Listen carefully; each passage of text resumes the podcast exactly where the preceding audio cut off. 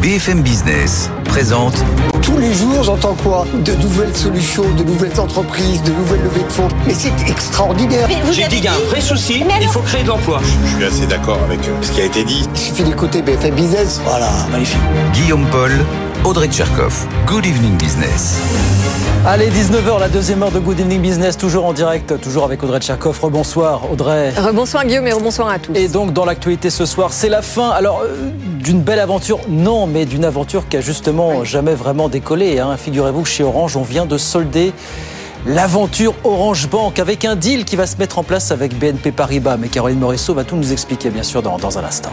Et il se passe aussi des choses du côté de la société parapétrolière euh, technique, puisqu'elle accepte de payer plus de 200 millions d'euros d'amende pour mettre fin à des faits de corruption qui ont lieu en Afrique. Ouais. Il y aurait de cela 10 à 15 ans. On en parle tout de suite avec Mathieu Pechbert. Voilà pour les grands titres ce soir, 19h30, c'est Olivier, Olivia Grégoire, pardon, euh, ministre délégué chargé des PME, du commerce et de l'artisanat, qui sera l'invité d'Edwige Chevrillon dans la grande interview. Voilà le programme non exhaustif. On continue, on est ensemble jusqu'à 20h sur C'est parti.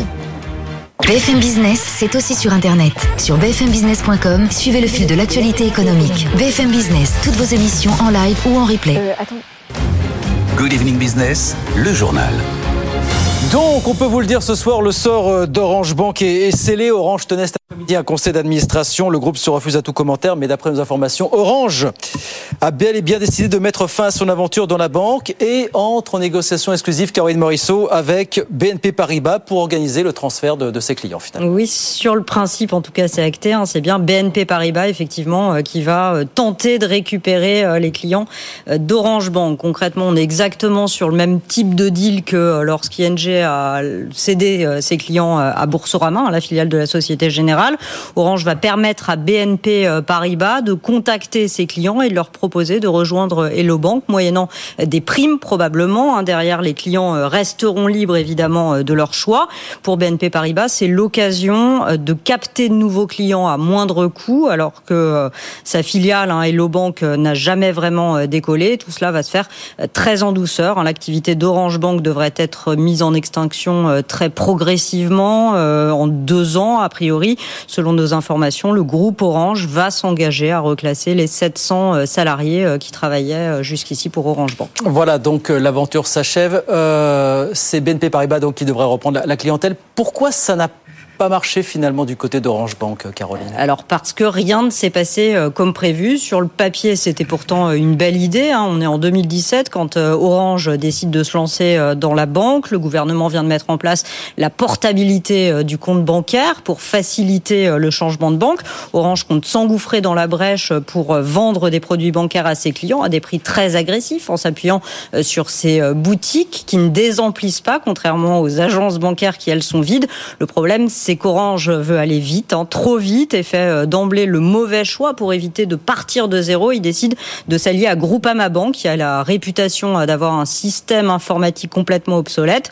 Orange va du coup devoir investir massivement pour tenter de rectifier euh, le tir. Derrière, les synergies ne fonctionnent pas. hein. Les clients de la téléphonie ne se ruent pas sur les produits bancaires. Du coup, Orange va accorder des primes, reléguer à plus tard le lancement de ses offres payantes. Et au final, la banque a bien fini par capter euh, 2 millions euh, de clients hein, entre la France et l'Espagne, mais au prix de lourdes pertes, près d'un milliard euh, en 5 ans, d'où la décision de la, nouvelle direction de stopper les frais aujourd'hui et de mettre fin à l'aventure Orange Bank. Et ben voilà, clap de fin pour cette aventure Orange Bank, effectivement, qu'on a suivi ensemble, bien sûr, pendant euh, sur BFM Business. 19h05, il se passe des choses chez Orange, il se passe des choses aussi chez Technip. La société parapétrolière qui a accepté aujourd'hui de payer une amende d'un peu plus de 200 millions d'euros. Pourquoi? Pour mettre un terme à d'éventuelles poursuites pour des faits de corruption en Afrique que la direction du groupe a elle-même reconnu publiquement. Mathieu Pechberti nous expliquait ça tout à l'heure sur BFM Business. C'est 209 millions d'euros pour être précis. Vous vous souvenez qu'il y avait une, une amende très importante de plus de 3 milliards d'euros qui avait été infligée par la justice, alors plusieurs justices européennes, mais notamment la justice française à Airbus. Donc là, c'est vraiment un record. Euh, 209 millions d'euros pour euh, Technip. Euh, Technip, c'est une société de services pétroliers qui, en gros, dessine, conçoit et installe les plateformes pétrolières. Et donc, ils ont effectivement reconnu un plaidé coupable à la française, un peu sur le même sur le même modèle que la justice américaine, avoir corrompu des agents publics en Afrique. Alors, il y a plusieurs affaires, mais en gros, la justice française en a épinglé deux, au Ghana et en Guinée équatoriale. C'est euh, sont des faits assez anciens, en 2008, où entre guillemets, comme ça se fait quand même dans beaucoup de pays euh, euh d'Afrique et aussi au Moyen-Orient ou en Asie. Technip a, a, payé un intermédiaire pour obtenir, euh, en tout cas pour négocier un projet, un contrat, et cet intermédiaire, euh, on parle de sommes de 9 millions d'euros environ, et euh, une partie de ces sommes ont été reversées à des dirigeants politiques à la fois proches du gouvernement euh, du Ghana et en Guinée mmh. équatoriale. C'est la même chose. Alors ça fait cinq ans hein, que le parquet national financier enquêtait sur ces dossiers, donc Technip a reconnu avoir agi pour des faits de corruption corruption, accepte de payer cette amende qui tombera dans les, dans les caisses de l'État français pour mettre fin euh, à ces poursuites. Ce qui est intéressant, c'est de voir que ce n'est pas la première condamnation, puisqu'il y a euh, quatre ans, pardon, en 2019, Technip FMC, qui était le groupe franco-américain qui chapeautait ces activités avait déjà euh, transigé avec la justice américaine et aussi oh. avec la justice brésilienne, puisqu'il y a d'autres dossiers dans ces pays-là, euh, pour euh, des faits euh, similaires, en tout cas euh, sur le mode opératoire, c'est-à-dire des faits de corruption. Euh, au Brésil, avec le géant pétrolier Petrobras, et également oui. en Irak. Et là, c'est la justice américaine qui avait mis son nez dedans, puisque c'était des faits qui remontaient aux années 2003-2013, juste après la guerre en Irak, quand les Américains contrôlaient le pays. Euh, BFM Business et donc cette amende d'un peu plus de 200 millions d'euros que va payer euh, Technip dans, dans les prochaines semaines. Euh, il s'est passé des choses aussi aujourd'hui chez Atos, la société de services informatiques. Il se trouve que les actionnaires étaient réunis en assemblée générale. Vous savez que certains d'entre eux, le fonds Sycomore notamment, voulait renverser le président du conseil d'administration Bertrand Meunier, placer Léo Apotheker, l'ancien patron de SAP. Ça n'a pas marché. Bertrand Meunier conserve sa place ce soir à la tête du groupe. Dans l'actualité également, cette euh, guerre euh, des semi-conducteurs qui continue entre l'Amérique et la Chine. D'après la presse anglo-saxonne, Washington envisage de nouvelles mesures de sanctions et veut réduire la voilure clairement sur les exportations de puces destinées à l'intelligence artificielle. Étienne Henry nous raconte ça. La guerre des puces s'intensifie. Le premier coup de semonce remonte au mois d'octobre dernier. Le gouvernement américain a annoncé de nouvelles règles pour contrôler les exportations des puces les plus puissantes vers la Chine et court-circuiter l'industrie locale ultra dépendante des semi-conducteurs américains. Mastodonte du secteur, l'américain Nvidia avait réagi en développant des puces destinées à l'IA moins puissantes, mais les nouvelles restrictions concerneraient aussi ces semi-conducteurs destinés au marché chinois. Un coup dur pour Nvidia qui continue de faire pression sur une administration Biden, tiraillée entre la protection de ces technologies sensibles et la volonté de minimiser les effets sur l'activité des entreprises. Les États-Unis essayent de trouver des appuis. Joe Biden défend l'idée d'une alliance baptisée Chip 4. On y retrouverait Taïwan, le Japon ou encore la Corée du Sud. L'objectif, renforcer la chaîne d'approvisionnement et surtout s'assurer que ces puces ne prennent plus la route de la Chine. Étienne Henry, ça se précise, hein, le mariage précipité entre UBS et Crédit Risque de faire euh, pas mal de, de dégâts. D'après l'agence Reuters, ce sont jusqu'à 30% des effectifs cumulés des deux groupes. C'est-à-dire 35 000 emplois qui pourraient être supprimés, mais ça, le patron UBS l'avait dit euh, au début du mois. Il avait mis en garde, je cite, contre des risques de décisions douloureuses après ce, ce rachat précipité, euh, bien évidemment. Et puis les banquiers centraux ont fini leur réunion, leur grande réunion du côté de Sintra au Portugal. Hier, vous le savez, Christine Lagarde avait dit clairement que les taux d'intérêt allaient continuer à augmenter en zone euro. D'autres banquiers centraux lui ont emboîté le pas dans la même direction aujourd'hui. Aude Kersulek est sur place pour BFM Business. La réunion des Big Four s'est tenue en fermeture de ce forum et on l'a compris, il y aura d'autres resserrements monétaires. Ils sont à peu près tous d'accord. Pour Christine Lagarde, il y a toujours du terrain à parcourir. Alors une hausse en juillet, pas d'indication sur celle de septembre, mais ça dépendra des données qui remontent du euh, terrain. Ça s'appelle être data dépendante et il faut être plus persistant que l'inflation euh, n'est persistante. Jérôme Powell, lui, a indiqué qu'il écartait dans le temps euh, les hausses pour avoir plus d'informations sur l'impact du resserrement fait jusqu'alors, mais il a quand même répété le scénario de deux hausses supplémentaires. Et puis, comme la politique monétaire n'a pas été assez restrictive, selon lui, on sera à un taux terminal euh, pendant un moment. Et puis, deux autres gouverneurs sur scène pour la Banque d'Angleterre. Le pays, alors, devrait être en récession assez éphémère et pas trop sévère. Hein, C'est la prévision d'Andrew Bailey. Et puis, euh, pour la Banque du Japon, qui est quand même à contre-courant parce que elle n'a pas encore augmenté ses taux, mais elle y réfléchit. Cette table ronde a donc clôturé le forum de Sintra où on a quand même senti senti que les faucons, les partisans d'une ligne dure, étaient majoritaires. Voilà, Aude Kersulek, donc à Sintra au Portugal pour BFM Business. 19h11. Eh ben, on va sur les marchés, justement.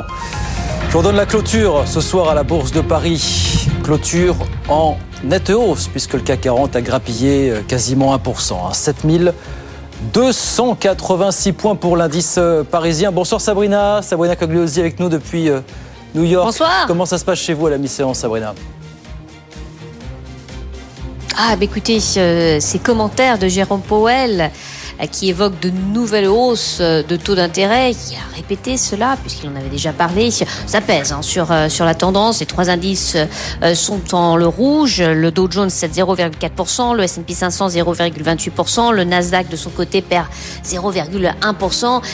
La pression également du secteur des, des semi-conducteurs avec ces éventuelles nouvelles restrictions vers la, des exportations de, de puces d'intelligence artificielle vers, euh, vers la Chine, ça pèse avec Nvidia qui euh, cède 1,9% et AMD de son côté perd 0,6%. Des résultats d'entreprise également au menu du jour avec General Mills dans l'agroalimentaire qui a publié des chiffres en forte baisse, un chiffre d'affaires qui est sorti en dessous du consensus et un titre qui recule de 4,47% dans une tendance donc négative. Euh, le du côté du 10 ans américain sur l'obligataire, eh bien, on est sur une détente 3,71. Le pétrole est en légère progression, plus 2,7%, 69 dollars 51 et donc un marché action qui recule. Le Dow Jones notamment moins 0,4%. Le S&P 500 recule de 0,3%. Merci beaucoup Sabrina. On vous retrouve évidemment toute la soirée hein, pour faire le point sur cette fin de séance du côté de, de Wall Street, bien évidemment. 19h13. On se retrouve dans un instant. Deux sujets à voir ensemble. D'abord, Orange Bank, la fin de l'aventure. Ça s'est mal terminé. Pas plus que ça avait bien commencé d'ailleurs. Est-ce que ça veut dire que tout est rose du côté de toutes les autres grandes banques en ligne On va poser la question. Et puis, euh, l'avenir de la livraison de colis, vrai secteur qui innove.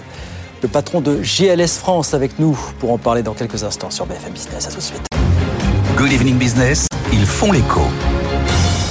19h15. Alors on a beaucoup parlé euh, d'Orange Bank et de la façon dont Orange finalement Guillaume mmh. est en train de, de solder euh, l'aventure avec des négociations en vue notamment avec BNP Paribas hein, pour récupérer les quelques 800 000 clients. On en parle tout de suite avec Guillaume Almeras. Bonsoir. Bonsoir. Alors merci d'être avec nous. Vous êtes fondateur du site de veille de conseil euh, Score Advisor. On avait une question à vous poser euh, ce soir parce que euh, nous avons donc beaucoup parlé du sujet. Je le disais, on a beaucoup glosé sur les difficultés que rencontrait Orange Bank. Mais globalement, si on regarde la situation des grandes banques en ligne, est-ce que c'est si rose que ça? Non, et c'est là effectivement euh, ce qu'il faut souligner à mon avis, c'est que tout le monde parle d'un échec manifeste, alors que si l'on regarde bien, il faut quand même rappeler que euh, lancer une nouvelle banque en France coûte cher, coûte très cher, et que si l'on regarde les autres banques en ligne, elles sont pour la plupart peu rentables, voire pas du tout. Et que euh, et pourtant elles sont pour la plupart bien plus anciennes qu'Orange Bank qui a été lancée il y a six ans. Donc il n'y a pas ici, même si les pertes sont conséquentes, il n'y a pas un échec manifeste. Mais c'est dû à quoi ça, Guillaume? Vous dites beaucoup ne sont pas rentables ou peu rentables. Est-ce que c'est un problème de modèle ou c'est un problème de taille critique? C'est-à-dire qu'il va falloir faire émerger de gros gros acteurs pour qu'en beaucoup deviennent rentables finalement alors, ce qui, ce qui coûte très cher aujourd'hui, c'est l'acquisition client. Vous savez que les offres des banques en ligne, ça, euh, comment dire, sont accompagnées de bonus de bienvenue, de parrainage, etc. Tout cela coûte très cher, sans parler de l'infrastructure qui est nécessaire au, au, comment dire, au fonctionnement d'une banque en ligne. Et donc, en fait, aujourd'hui, sur le marché de la banque en ligne, on voit, on assiste à une concentration très importante avec Boursorama qui rafle la mise, presque 5 millions de clients, et puis des néobanques qui pointent le bout du nez avec plus de 2 millions de clients pour N26 et Revolut. Donc les autres sont nettement derrière, y compris Hello Bank, dont on parle pour la reprise de Orange Bank, qui elle est euh, encore à moins d'un million de clients. Mais est-ce qu'il va faire une, de la concentration? Donc c'est la question que je vous pose, Guillaume, pour qu'enfin on voit émerger de vrais gros acteurs. Alors, en fait, on ne sait pas très bien ce qui est en train de se passer. C'est-à-dire qu'on a un tiercier de tête entre Boursorama, N26 et Revolut qui singulièrement se distingue de l'offre des banques classiques offre qui est aujourd'hui tout à fait digitale, mais euh, on a trois acteurs là qui insistent beaucoup sur les styles de vie d'une certaine population qui est particulièrement la cible des banques en ligne.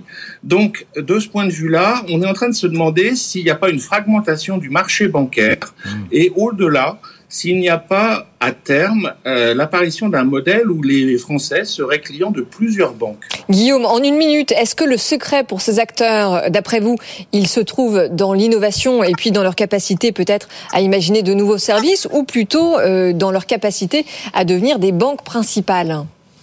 Non, je pense qu'à terme, il y aura, on aura recours à plusieurs banques et qu'on aura une première banque pour nos, nos besoins de tous les jours, si vous voulez, qui collera de plus en plus à nos styles de vie. Mais ça, c'est un phénomène encore euh, balbutiant, Guillaume, on est d'accord Ça, c'est le travail de fait, plusieurs années. Hein.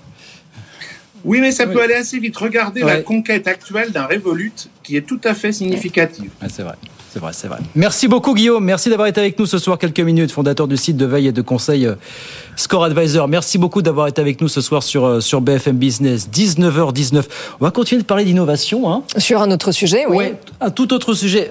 Euh, Métier absolument passionnant, c'est la livraison de, de colis. Nicolas Robert est avec nous. Bonsoir, Bonsoir. monsieur Robert. Vous êtes directeur général France de GLS, fort acteur du secteur européen. On fait le pitch en quelques secondes, Oui, quelques oui, tout à de- fait. Alors GLS, c'est sans, alors c'est sans doute en France que GLS est le moins connu. Parce que GLS est un très gros acteur en fait euh, dans le transport de colis en Europe, puisque c'est à peu près 4,7 milliards de chiffre d'affaires. Ah. C'est 880 millions de colis qui sont livrés de 40 pays.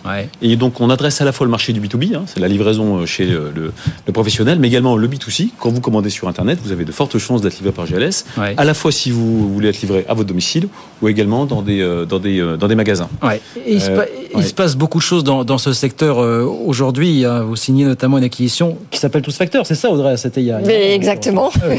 Donc il y a un an, vous signez l'acquisition de la société Tous Facteurs. Euh, elle vous permettait de revendiquer trois ans d'avance en matière d'innovation hein, par rapport à vos concurrents. Euh, mais de quelle innovation on parle exactement? C'est vrai que c'est c'est un secteur pour lequel on a besoin d'innover parce que vous avez des acteurs euh, classiques, je veux dire des acteurs euh, Traditionnels, on va traditionnels dire. en fait. Je pense notamment à la- Poste avec ses marques Ouais. telles que Chronopost, DPD, etc. Euh, et d'où nous on a une singularité finalement à jouer, c'est sur l'innovation euh, pour effectivement se différencier. Et on s'est rendu compte, par exemple, je vous donne un exemple, quand vous êtes livré, c'est toujours un moment d'émotion en fait, hein, ou en tout cas un moment d'attention de la part euh, du, du- du consommateur quand il est livré. De stress un peu aussi. Un petit peu, parce qu'à un moment donné, on va avoir aussi une, une bonne expérience. Et on s'est rendu compte que c'était un sujet sur lequel il fallait travailler. Et en rachetant, vous l'avez noté, euh, Tous Facteurs l'année dernière, c'est une start-up, on a aujourd'hui 100% de nos colis livrés en B2C qui sont géotraqués. Ça veut dire quoi? Ça veut dire qu'une heure et demie avant d'être livré, vous recevez un SMS, vous, avez, vous appuyez sur votre, sur, sur votre lien de votre téléphone, 50% des gens appuient sur le lien, et on s'est rendu compte que ces gens-là restaient 12 minutes à regarder en plusieurs fois l'arrivée du véhicule. Donc vous voyez que c'est un vrai moment, un Ah vrai oui. moment d'attention. Et ce qui est bien, c'est qu'on donne aussi l'opportunité au destinataire d'influencer sur la livraison de son colis. C'est-à-dire que si finalement vous voulez pas être livré chez vous, chez GLS, vous pouvez changer d'avis jusqu'à 15 minutes avant. Et dire bah, finalement je vais pas être livré chez moi, je vais être livré dans un magasin. Mais Donc la- ça c'est une vraie innovation. la- on est le seul à faire aujourd'hui. La, la géologue, ça va devenir un must, ça devient un must. Oui, alors aujourd'hui, en fait, alors peut-être que demain ça sera un standard, Ouais. mais aujourd'hui il n'y a que GLS qui le fait. Ouais. Et je dirais que là aussi, on est, on est plutôt euh, satisfait de, de- de la collaboration avec, avec Tous Facteurs. C'est que vous imaginez 12 minutes d'attention pour les clients qui nous confient leur colis. C'est énorme. C'est une formidable prouve bien que opportunité. c'est un stress, ça reste un stress aujourd'hui. Une opportunité. grande opportunité. Grande oui. opportunité. Et là, on s'est dit, mais à un moment donné, on peut essayer de dire aussi à nos, à nos clients qui nous confient les colis, mais finalement, vous pouvez donner une expérience immersive pour, euh, pour votre client destinataire, et on peut pousser dans ces cas-là des vidéos concernant votre marque, des liens, des stories Instagram, etc. Et ça, c'est complètement innovant, parce que finalement, quand nous, en tant que GLS, on s'adresse à nos clients chargeurs, on ne s'adresse plus uniquement à l'achat transport, celui qui s'occupe du transport, Ouais. mais au responsable marketing. Parce Ouais. que vous imaginez, 12 minutes d'attention du client final, c'est On peut en formidable. faire beaucoup de choses. oui. Mais on entend aussi vous parler beaucoup de modes de livraison alternatifs, de nouveaux modes de livraison alternatifs. Qu'est-ce que c'est les nouveaux Alors vous avez plein de choix. Alors c'est vrai que derrière en fait euh, le, le consommateur euh, est, euh, est- être- va avoir un, un choix. Donc ça peut être livraison chez soi, ça Ouais. peut être livraison chez un voisin relais, parce qu'on travaille aussi Ouais. avec avec les voisins relais. Ça peut être livraison dans un dans un dans un relais comme je l'ai indiqué. Ça peut être aussi des modes doux. C'est-à-dire qu'aujourd'hui en fait on a l'opportunité de livrer avec euh, des vélos cargo, avec des vélos avec des vélos électriques, avec des véhicules électriques. Tout ça en fait c'est vraiment des Donc doux, de- c'est-à-dire Ouais. moins polluant. Exactement. Donc là, là-dessus, c'est un, vrai, c'est un vrai choix. C'est, c'est vraiment cette fluidité qu'on offre aujourd'hui à nos, à nos clients Oui. qui est appréciable et qui nous différencie. Il est très regardant là-dessus, le client, aujourd'hui, ou pas Oui, oui, de plus en plus en fait. Alors quand vous regardez en fait les, les- les choix, il y a évidemment l'effet prix, hein, parce que notamment dans cette période économique où il y a quand même une inflation qui est assez importante, vous avez euh, quand même des, des arbitrages qui sont faits. Mais après, le choix de la livraison avec un mode doux, c'est quelque chose qui se fait de, de- de plus en plus. Alors, un revirement euh, important a été réalisé hein, dans votre stratégie, puisque vous êtes passé de 100% B2B à 50-50 B2B2C. Alors, on- on n'a jamais été vraiment 100% B2B, mais c'est mais- mais c'est vrai qu'on avait une, une grande majorité B2B. Ouais. Le Covid est arrivé. Oui. Et là, forcément, on a eu la vague. Tout, Ouais. le, monde, euh, tout le monde a commandé parce que vous n'aviez pas le choix finalement. Ah oui. Tout le monde s'est mis derrière son ordinateur. Et là, effectivement, on a basculé quasiment à 95% ou 100% B2C. Donc là, derrière, il a fallu adapter les, les process. Et c'est là où nos équipes, finalement, ont pu se distinguer par rapport à la concurrence parce qu'on a été, je pense, beaucoup plus agile. Mhm. Et c'est là où on a pu commencer à faire entendre notre voix différente vis-à-vis de l'opérateur historique. Et nos clients se sont rendus compte, mais finalement, il n'y a pas que euh, la Poste, il y a un autre euh, prestataire qui s'appelle GLS qui sait faire de la livraison de bonne qualité. Mais est-ce que ça veut dire que les entreprises sont moins enclines à envoyer des colis? Ah non. Alors, Non. Quand, quand vous regardez aujourd'hui, alors c'est intéressant votre question. Quand vous regardez les chiffres de la FEVA de l'année dernière, en valeur, au niveau euh, des objets, il y a eu moins 7% par rapport à l'année précédente. Ça reste plus 33% par rapport à 2010 2019. Donc on a un effet un peu atterrissage sur, sur la livraison, mais parce qu'en fait on a eu une vague, euh, une vague importante. Et nous, on a pu d'ailleurs surperformer parce qu'on a pris des parts de marché, puisque nous on a été en, en augmentation. L'entreprise a augmenté de 43% son chiffre d'affaires sur 3 ans. Donc ça montre bien que GLS aujourd'hui arrive à se distinguer sur son marché et prendre des parts de marché Mais- et fait de l'innovation. Mais vous, vous mettez en avant votre réseau routier pour les livraisons. Est-ce que c'est compatible avec la protection de la planète, justement? Ah oui, alors d'autant plus qu'on vend pas les avions, je veux dire. Alors nous effectivement, on a un réseau qui permet d'assurer 92% de nos livraisons Ouais. En 24 heures, et ça se passe par la route. Et là-dessus, vous avez des moyens qui sont de plus en plus décarbonés. Clairement, aujourd'hui, ça fait partie finalement de notre permis de travail. Alors, c'est-à-dire Ah véhicules bah, électriques véhicules, bah, Aujourd'hui, en fait, quand vous regardez, nous, on a 63% de nos agences qui sont équipées avec des prises électriques. Mmh. On a plus de 20% de notre flotte qui est électrique. On a un objectif d'ici 2030 à, être ça, à être- à avoir 50% de la flotte en électrique. 2035, 100%. 2045, net zéro. Donc là, là-dessus, mais j'ai envie de dire, je pense que ça sera même plus un avantage concurrentiel. Donc vous n'entrerez pas forcément dans le cœur des villes euh, dans les Bah, il y a des F- avec les ZFE qui Et, bah, les ZFE, bah, vous passez avec à ce moment-là des vannes électriques Ouais. ou également des cargo bikes tels que Ouais, vous voyez ça. derrière vous. Ouais. Où là, pour le coup, on va avoir cet enjeu-là, notamment, je pense, pour les JO 2024 à Paris. Oui, oui. Où là, pour le coup, on va, être, on, va être, on va mettre des flottes euh, nombreuses sur la partie. euh, Alors, vous agrandissez aussi hein, avec de, de nouveaux locaux, une nouvelle plateforme en Bretagne. Est-ce que vos ambitions sont d'aller concurrencer les grands noms euh, du secteur Euh, Et puis, qu'est-ce qui fera la différence Alors, surtout oui, clairement, puisque comme je le disais, en Europe, on fait partie des grands noms du secteur. De la même manière qu'un DHL, qu'un UPS ou que du groupe La Poste, GLS est dans la même catégorie. Oui, mais la marge d'après, France. la marge d'après. Alors voilà. Alors voilà, sauf en France. C'est pour ça qu'aujourd'hui, en fait, on bénéficie de, de- de beaucoup d'investissements de la part de notre actionnaire, qui est Royal Mail. hein. Mmh. On, appart- on appartient à la, à la Royal Mail, hein, qui, est la, qui est la poste anglaise. Et par exemple, on a un très gros hub en cours de construction au sud de Paris. Euh, ça va être un outil de 15 000 m2 qui va nous permettre euh, de gérer 350 000 colis par jour. Euh, et le colis va rester même pas 6 minutes au sein de, de cette installation pour, euh, pour assurer une bonne productivité, une bonne qualité. Donc oui, on, on a des velléités de développement parce qu'on est sur un marché en développement Oui. euh, assez, assez importante. Je vais juste donner un chiffre. Les 15-25 ans consomment deux fois plus sur Internet que le reste de la population. Oui. Deux fois plus. Donc ça, cette génération, elle va arriver, elle va consommer de plus en plus. Donc je pense qu'effectivement, sur le, le monde du colis, il y a des jolis développements. euh, en cours. On est sur un secteur qui fourmille d'idées, d'initiatives et les choses avancent très très vite. Et le Covid a fait marcher, a fait accélérer les choses. C'est un, ouais, changement clairement. C'est Absolument un accélérateur de tendance. Absolument, absolument. Merci beaucoup Nicolas Robert. Merci, Merci de passer vous. nous voir, le directeur général France de GLS, avec nous ce soir sur BFM Business. Merci, Merci, beaucoup d'être passé nous voir. 19h26. C'est l'heure de la grande interview. Edwige Chevrillon nous a rejoint sur ce plateau. Bonsoir Edwige. Bonsoir Audrey, bonsoir Guillaume. Bonsoir, Edwige. Bonsoir monsieur. Votre invité ce soir. Ah, Aujourd'hui c'est le top départ pour les soldes. Vous me direz qui s'intéresse encore aux soldes. En tous les cas, je vais poser la question à Olivia Grégoire, la ministre en charge justement des PME, du commerce, de l'artisanat. On parlera bien sûr des délais de paiement. Elle veut accélérer le name and chain, du moins elle veut le multiplier. On parlera quand même des faillites en série dans le- l'habillement. Euh, comment ça se fait alors que bah, bizarrement on n'a jamais acheté autant de vêtements euh, en 2022. Et puis on parlera de partage de la valeur puisque c'est en discussion à l'Assemblée nationale. Elle sort de l'Assemblée nationale. Et ben voilà, beaucoup de sujets. Olivia Grégoire, donc invité d'Edwige Chevrillon dans un instant. La grande interview, 19h30, 20h. Et nous, on se retrouve demain, bien sûr, à la même heure, 18h. Et en attendant, bien sûr, l'émission est à retrouver comme tous les soirs. Ça s'affiche sur vos écrans avec le QR code. Sinon, c'est bfmbusiness.com. Et tout de suite, c'est la grande interview. BFM Business présente Edwige Chevrillon, la grande interview. Bonsoir à tous, bienvenue dans cette grande interview. Ce soir, je reçois Olivia Grégoire et les ministres délégués chargés des PME, du commerce, de l'artisanat et du tourisme. Bonsoir Olivia Grégoire. Bonsoir Edwige Chevrillon. Merci d'être avec nous. Vous sortez tout droit de l'Assemblée nationale où on parlera du reste de partage de la valeur puisque c'est en discussion, le texte est en discussion à l'Assemblée nationale et puis du plafonnement des loyers commerciaux parce que c'est aussi important. On verra que notamment dans le secteur de l'habillement, il y a des faillites en série. Euh, bah, première question, peut-être une réaction à ce qu'a dit tout à l'heure euh, Emmanuel Macron. Euh, est-ce qu'il faut raccourcir les vacances scolaires? C'est un serpent, un serpent de mer, mais en tous les cas, il a été remis au goût du jour par le président lui-même et qui demande évidemment au ministre de l'Éducation nationale, mais pas que, parce qu'il y a des conséquences économiques, euh, bah, de réfléchir sur la question. Qu'est-ce que vous en pensez, sachant que le tourisme, l'hôtellerie-restauration, pour eux, c'est un enjeu très important. Ils préfèrent que ça soit étalé les vacances scolaires. Alors, c'est extrêmement frais, ça fait euh, quelques heures. C'est une idée que le président a posée sur la table, d'abord et avant tout, euh, parce que c'est un sujet en matière d'égalité des chances. Peu, ça dépend de là où vous grandissez, ça dépend du pouvoir d'achat de votre famille. Euh, Il y a beaucoup de nos enfants qui n'ont pas la chance de partir en vacances, alors que d'autres, plus aisés, peuvent partir en vacances. J'en profite pour glisser, parce que c'est un sujet auquel je tiens, que j'ai d'ailleurs augmenté de 40% le budget du tourisme social l'Agence nationale des chèques vacances pour que euh, nos plus jeunes, même si les parents ne peuvent pas les emmener, puissent partir en colonie de vacances, comme on avait fait les vacances apprenantes. Donc on a considérablement augmenté les budgets.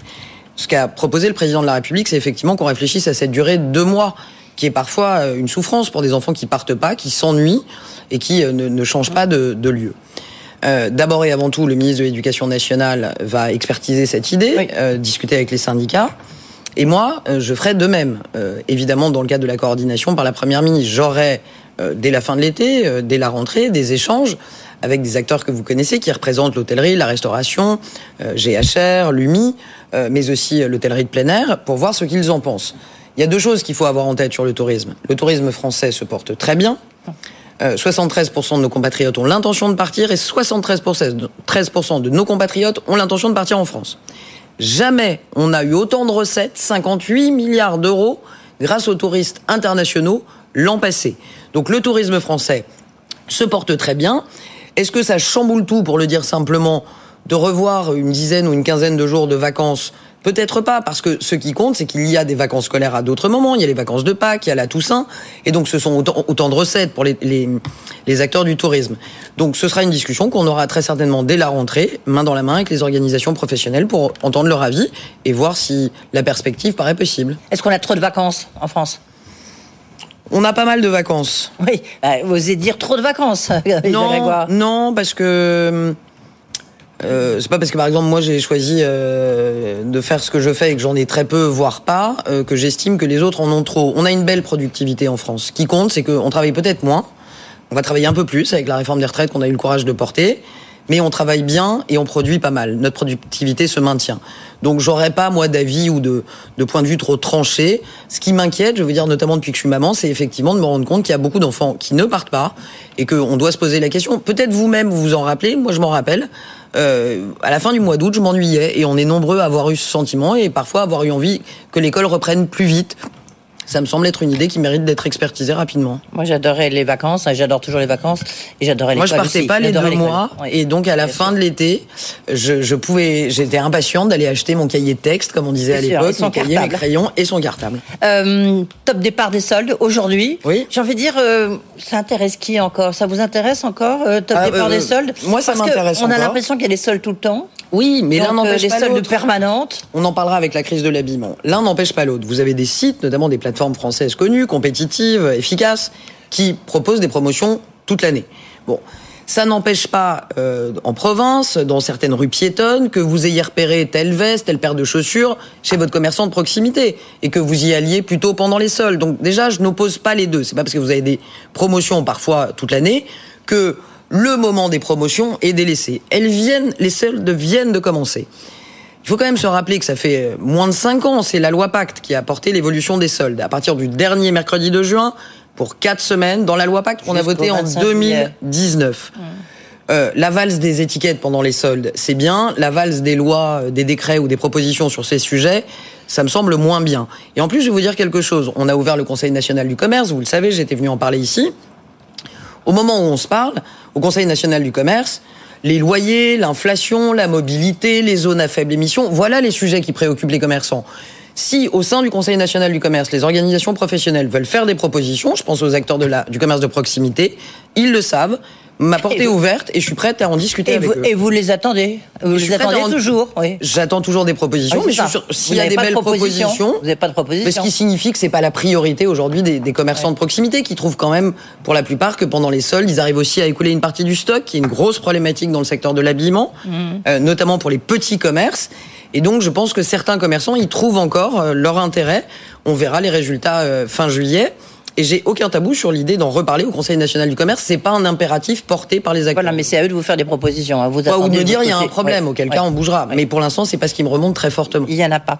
Euh, vous parliez de l'habillement, effectivement, il y a des faillites en série. On a encore appris aujourd'hui, effectivement, après Camailleux, Kuka et Gap, euh, qui a aujourd'hui c'est du pareil au même et Sergent Major qui vont euh, déposer leur bilan, qui sont en situation dramatique. Qu'est-ce qu'on peut faire? Alors, paradoxalement, on n'a jamais acheté autant de vêtements. Je crois qu'il y a eu 3 milliards de pièces qui ont été achetées en 2022. Tous les records sont battus. Vous voyez, c'est un côté un peu paradoxal. Comment vous l'expliquez? C'est parfaitement paradoxal. Moi, ce qui m'intéresse aussi, avant de dire euh, comment on s'en sort, parce que je ne suis quelque part que ministre et je ne suis ni une banque ni un fonds d'investissement, et l'État n'a pas vocation, heureusement, à interférer dans toutes les relations commerciales. Non, mais heureusement, faut quand même le non, mais quand on voit toutes, ces, toutes ces marques qui Oui. y a quand même, ça peut vous interpeller en tant que Mais ministre. Euh, D'abord, ça m'interpelle en tant que consommatrice. Euh, on- ce sont des marques en plus euh, fortes, Emblématiques, oui. euh, que les Français apprécient. Donc bien sûr. Mais qu'est-ce que ça veut dire, moi déjà, avant de, de dire euh, devant, déjà arrêtons-nous en arrêt sur Mmh. image. Qu'est-ce que qu'est-ce qu'il y a derrière cette crise de l'habillement? Bien sûr, conjoncturellement, il y a l'inflation, il y a les prix de l'énergie, mais il y a aussi des mutations de la consommation, des changements dans le comportement du consommateur que je ne dirige pas, et là aussi tant mieux. Et on le voit tous dans nos façons de faire, et notamment chez les plus jeunes. Il y a parfois des paradoxes euh, chez notre jeunesse qui défend le climat et qui va acheter en ligne sur des plateformes euh, étrangères euh, qui n'ont pas des pratiques sociales ou environnementales très recommandables. Et cette jeunesse, quand on les interroge, ils savent très bien qu'ils sont en plein paradoxe d'ailleurs, et ils en sont conscients. Aujourd'hui, j'ai quand même deux choses à partager sur le secteur de l'habillement parce qu'effectivement, je suis préoccupé par cette crise et je recevais encore des acteurs importants de l'habillement. D'abord, j'ai quand même à cœur de dire qu'il y a aussi toujours quand même des marques qui s'en sortent bien. Ok Toutes nos marques d'habillement ne sont pas en train de Non, vaciller. mais il y en a pas mal. Certaines gagnent des parts de ma marché question, et j'en ai un certain nombre en tête. Deux, il y a quand même une réalité, c'est que l'habillement vit ce qu'on appelle une crise de surcapacité. Certaines enseignes que vous avez citées, l'une d'entre elles par exemple, avait plus de 600 magasins dans notre pays. Avec des magasins, parfois deux magasins dans la même rue piétonne. Quand vous avez une concurrence féroce en ligne, plus une tendance profonde avec le, la seconde main, qui est une vraie tendance de fond, il est vrai qu'il y a aujourd'hui euh, un choc de réalité dans le secteur de l'habillement, une crise de surcapacité qui impose deux choses aux acteurs, et c'est d'ailleurs ce que les, les bons acteurs font. Un, s'engager sur le chemin de la seconde main. Deux, personnaliser beaucoup plus les approches. Il y a des grands acteurs de l'habillement français qui travaillent là-dessus et les produits, personnaliser au maximum. Et trois, renforcer la stratégie digitale. Vous avez souvent des acteurs du digital ici, ils le disent bien mieux que moi. Le digital, ça n'est pas mettre son stock Ouais. physique en ligne. Ce sont des stratégies, ce sont des créations spécifiques et il faut investir ces terrains-là. Juste pour rebondir sur ce que vous disiez à l'instant sur euh, cette euh, fast fashion, euh, notamment comme la plateforme, pour pas la citer, Shine, qui a grand succès auprès des adolescents, parce que c'est vrai que ça coûte pas cher, il y a plein de choses. Et il faut limiter un peu l'impact de, ces, Pareil, de cette euh, fast fashion. C'est l'avantage ou l'inconvénient d'être ministre. Avant de prendre une décision, il faut être éclairé. Ouais. Donc je ne commenterai pas Edwige Chevrillon parce qu'au moment où nous nous parlons, euh, des enquêtes de certains services sont en cours. Voilà. Et que je n'ai pas à commenter, mais comptez sur moi pour commenter quand j'aurai les résultats des enquêtes. mais il y a déjà une information et des enquêtes sont en cours. Nous observons les pratiques de consommation, les pratiques trompeuses en matière de promotion et euh, les pratiques commerciales en général d'un certain nombre d'acteurs en ligne. Oui. On va rester justement sur la question des prix, sur les prix alimentaires. Tiens, on attend demain euh, la- l'INSEE euh, qui va donner son chiffre. À votre avis, est-ce que le pic d'inflation dans euh, l'inflation alimentaire, est-ce qu'il l'est atteint ou pas? Alors c'est drôle parce que je- j'essaye quand même depuis six mois d'éviter et les pantônes, rouge, orange, vert, et les, prédictions, parce que je suis pas très talentueuse en termes de, de prédiction. Enfin, vous avez des services derrière. C'est juste Oui, pour avoir une savez, euh, il se passe beaucoup de choses et, et ici on est quand même sur un plateau d'économie. Euh, il y a des prix qui baissent, des cours qui chutent, il y a des cours qui se maintiennent voire qui augmentent. J'entends beaucoup de généralités et pas mal de caricatures sur un sujet qui demande quand même un peu plus de précision. Ce qu'il y a de sûr déjà un Edwige Chevrillon, c'est que ça a arrêté de monter. Ok, je parle de l'inflation alimentaire, mais c'est pas là pour l'inflation lycée au global aussi. L'inflation alimentaire, elle était à 15,8 en avril, elle est à 14,9 en mai. Ce que je peux vous dire, c'est que je pense que nous serons en juin encore en baisse, plus bas que 14,9%. Et je, pense aussi, et, et j'en suis même sûr, que nous aurons, euh, à partir du 1er juillet, des baisses de prix visibles dans les supermarchés sur un certain nombre de références. Vous le savez, nous avons appelé avec Bruno Le Maire, en plus du panier anti-inflation que j'ai porté et qui va être prolongé pour, pour certains jusqu'à la fin de l'année, panier anti-inflation dont on mesure toujours une baisse moyenne d'environ 13% sur les produits du panier au mois de juin. Donc cette baisse, elle est là. En parallèle, on a demandé aux industriels, depuis deux, trois semaines, je, je vais réagir sur ce qu'ont dit ce matin Ouais. les acteurs de la grande distribution. Mais moi, je ne suis pas partie prenante. Moi, je ne suis ni distributeur. Non, mais en même temps, vous l'avez mis la pression. On est d'accord. Vous êtes non, mais on a mis la pression à tout le monde. Janvier, février, mars, on a mis la pression aux distributeurs et je sais de quoi je parle parce que je l'ai mise. Les industriels, on leur a mis la pression ensuite pour que les prix baissent. Oui, mais où sont les a- résultats? Mais en fait, surtout pas vous. On ne négocie pas 75 des plus gros acteurs de l'industrie agroalimentaire sur des centaines de références auprès de dizaines d'industriels, Mmh. comme on fait euh, un TikTok ou un tweet. Non, Donc mais ça enfin, fait depuis le mois de mars, semaines. on est- on Non. est- on est quel jour? Non, On est fin juin. Oui. Non, on n'a pas demandé au mois de mars aux industriels de renégocier. On a demandé il y a moins d'un mois aux industriels de renégocier avec Oui, mais attends, quand même, je, je reprends la déclaration ce matin, puisque vous l'avez euh, cité Bien sans, le citer, euh, de Dominique Schelcher, le patron euh, de Systémis, une confrère de Radio Classique, qui dit, en fait, c'est pas des négociations, ce sont des promotions, puisqu'on parle du solde euh, tout à l'heure, là, ce sont des promotions, c'est pas des négociations. Donc là, et pour l'instant, on n'a rien Et euh, en termes de sur des négociations commerciales. Et donc bah, Et donc, il appelle encore une fois à des négociations Alors. Et il dit, les industriels ne jouent pas le jeu. Alors, Voilà. il vous a pas échappé depuis quelques mois. Euh, les jours pairs, c'est la faute des industriels. Les jours impairs, c'est la faute des distributeurs. Moi, je suis pas là pour donner des points. Moi, je suis là pour garder les tickets de caisse. Ok? Est-ce que sincèrement, quand vous achetez un yaourt, comme on les voit derrière vous, est-ce qu'en tant que consommatrice, vous vous dites cette baisse de prix est-elle issue des renégociations commerciales demandées par le gouvernement ou d'une remise sur facture réalisée par les industriels aux distributeurs Est-ce que vous êtes déjà posé cette question? Jamais. Non, Vous non voyez mais en même temps, prix- oui, mais en même temps, Non, mais- nous on est en train de, on a le droit aussi de juger votre Oui, action. Vous voyez moi, j'entends ce que dit, efficace non, mais ou pas j'entends ce que dit Dominique Schelcher. D'abord, moi, je ne juge pas la fin d'un match quand le match n'est pas terminé. On n'a pas terminé les autour, les renégociations autour des 75 industriels. Mon cabinet, mes services reçoivent tous les jours des listes de prix de l'industrie agroalimentaire. La semaine prochaine, nous prendrons la parole avec Bruno Le Maire pour dire très précisément sur des centaines de références où et quand ça va baisser. Mais de grâce, ne confondons, surtout ici, ne confondons pas un sujet qui est un sujet interentreprise où il y en a un qui dit tu me fais une remise sur facture, tu me fais pas une renégociation. Moi, je cherche quoi? Je cherche à ce que dès la mi-juillet, dès le début juillet, sur le ticket de caisse, il y ait des baisses. Que ce soit des remises sur facture, que ce soit de la renégociation, euh, les Français, euh, comme moi, la ministre de cons- la Consommation, aujourd'hui, ça n'est pas l'urgence. Donc, j'entends ce que dit Dominique Schelcher, mais c'est un, un raisonnement d'interentreprise. Moi, j'ai à défendre le pouvoir d'achat du consommateur. Et puis la réponse, euh, donc, ça sera quel jour la semaine prochaine? Je sais pas, euh, figurez-vous que je rejoins Bruno Le Maire juste après le plateau et Mhm. je ne manquerai pas de vous dire quand, ce sera au courant de la semaine prochaine. Mais est-ce que nous n'avons pas démérité ni manqué euh, d'efforts pour dire aux industriels de l'agroalimentaire, comme nous l'avions dit aux distributeurs, de prendre leurs responsabilités. J'étais encore avec eux la semaine dernière. Des centaines de références vont voir leur prix baisser. Et je voudrais ajouter une oui, chose. rapidement, parce que j'ai Ah beaucoup de questions à vous poser, Oui, mais vous savez, hein. il y a beaucoup de gens qui papotent de ce sujet et qui manquent de choses précises. Il y a un institut qui est très reconnu en consommation qui s'appelle Nielsen.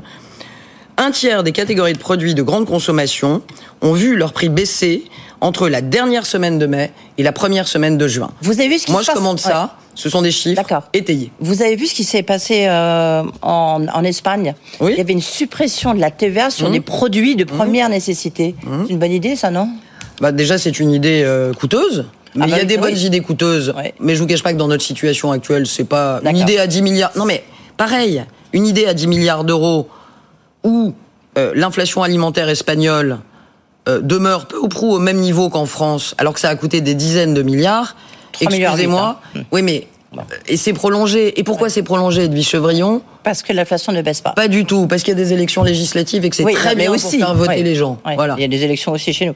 Pas législatives. Oli- Non, ça, ça m'a pas échappé. Non, mais voilà. Euh, Olivia Donc, euh, Grégoire, euh, donc hors de question d'avoir cette piste-là. Hors de question. Et prenez l'Allemagne. L'Allemagne se bat très bien en inflation alimentaire. L'inflation alimentaire baisse. Est-ce que l'Allemagne a touché à la TVA? Un Non. mot rapide, un mot rapide, puisque vous en sortez, euh, qui a été adopté, le plafonnement sur les loyers commerciaux. Euh, Et euh, du parc qui- social. Oui. Les deux, mon général. quoi, combien, quoi? L'an passé, nous avions voté dans le paquet pouvoir d'achat le fait que le plafonnement de ce qu'on appelle l'ISLC, indice des loyers commerciaux, qu- qu'on le caperait au maximum à 3,5%. Il y a 430 000 commerces de proximité chez nous, dont dans l'habillement, qui en souffrent.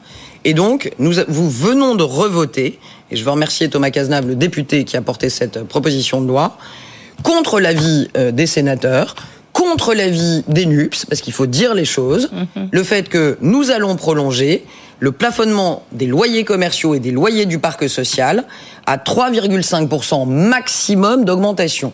Si nous n'avions rien fait, l'INSEE a sorti les chiffres il y a quelques jours, c'est 6,69% d'augmentation que nos commerçants auraient eu à supporter. Ça vient d'être voté.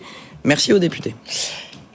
À propos de députés, partage de la valeur, le texte euh, donc euh, qui est- issu justement de l'accord qui avait été signé entre les partenaires sociaux est en discussion à l'Assemblée nationale.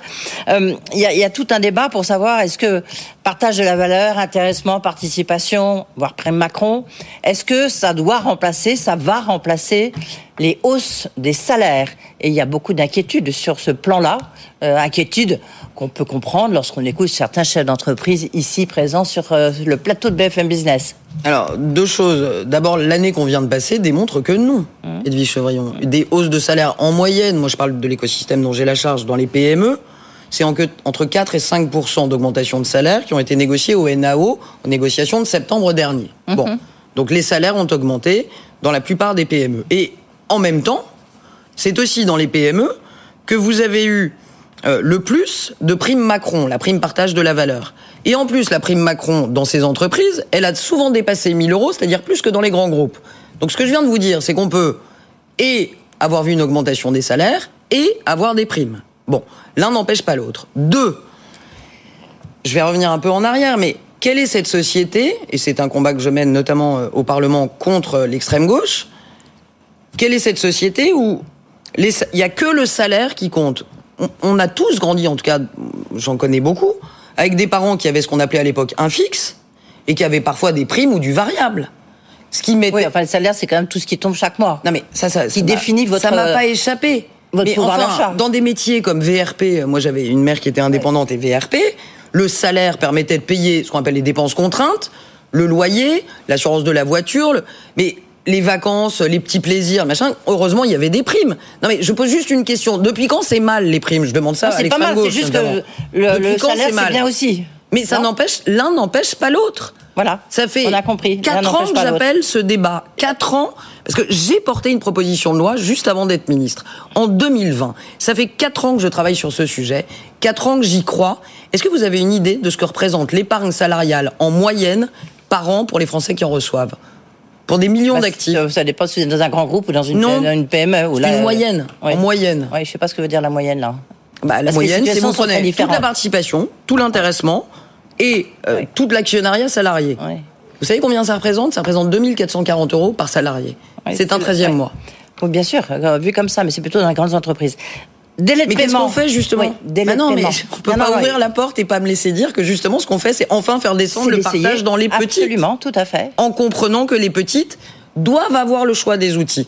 On peut pas imposer à une toute petite participation ou intéressement.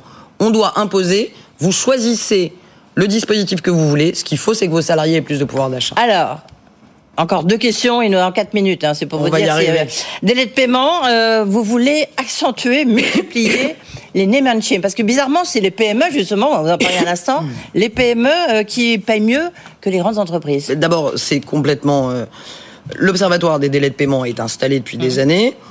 Euh, et là, tout le monde se, se félicitait de voir qu'il diminuait un peu ces délais de paiement. Moi, je suis pas satisfaite, pour le dire simplement, et en moins de deux minutes. Euh, un- les délais de paiement en moyenne d'une PME, c'est 47 jours. Normalement, c'est une trentaine de jours, hein, vous le savez. 47 jours. C'est combien pour les grands groupes?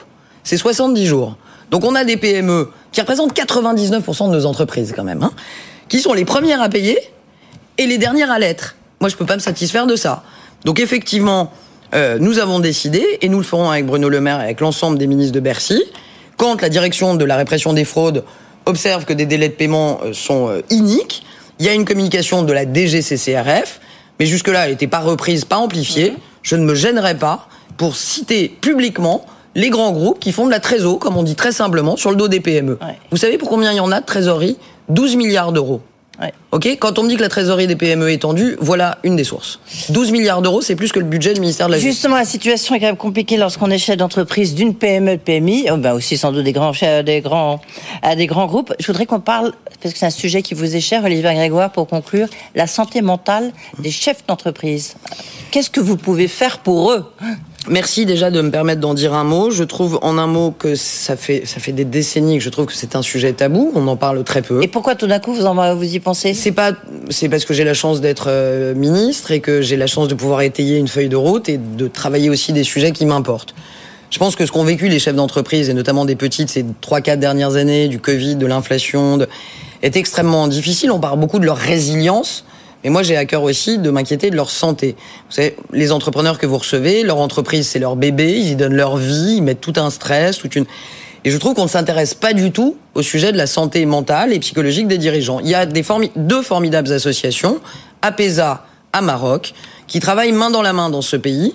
D'ailleurs, j'en profite pour dire à ceux qui nous écoutent et qui n'ont pas le moral qu'il y a un site qui s'appelle le portail du rebond.fr où des femmes et des hommes sont là pour vous accompagner, pour vous aider aussi à vous décharger. J'aimerais travailler dès la rentrée prochaine avec ces spécialistes de la santé au travail sur les dirigeants de PME. Et pour, pour que ça débouche sur quoi Vous voyez, sur... Bah, déjà qu'ils se posent la question, Edwige Ouais. Chevrillon, parce qu'ils ne se posent pas la question.